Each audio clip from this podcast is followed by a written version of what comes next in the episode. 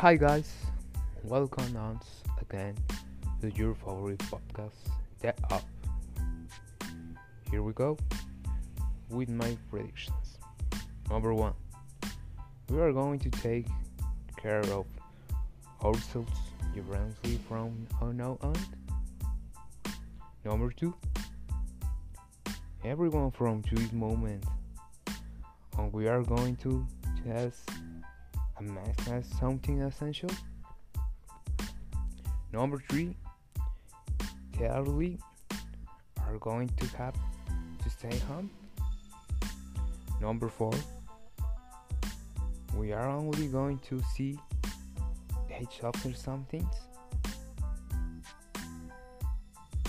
Number five, the school never is going to, to be the same.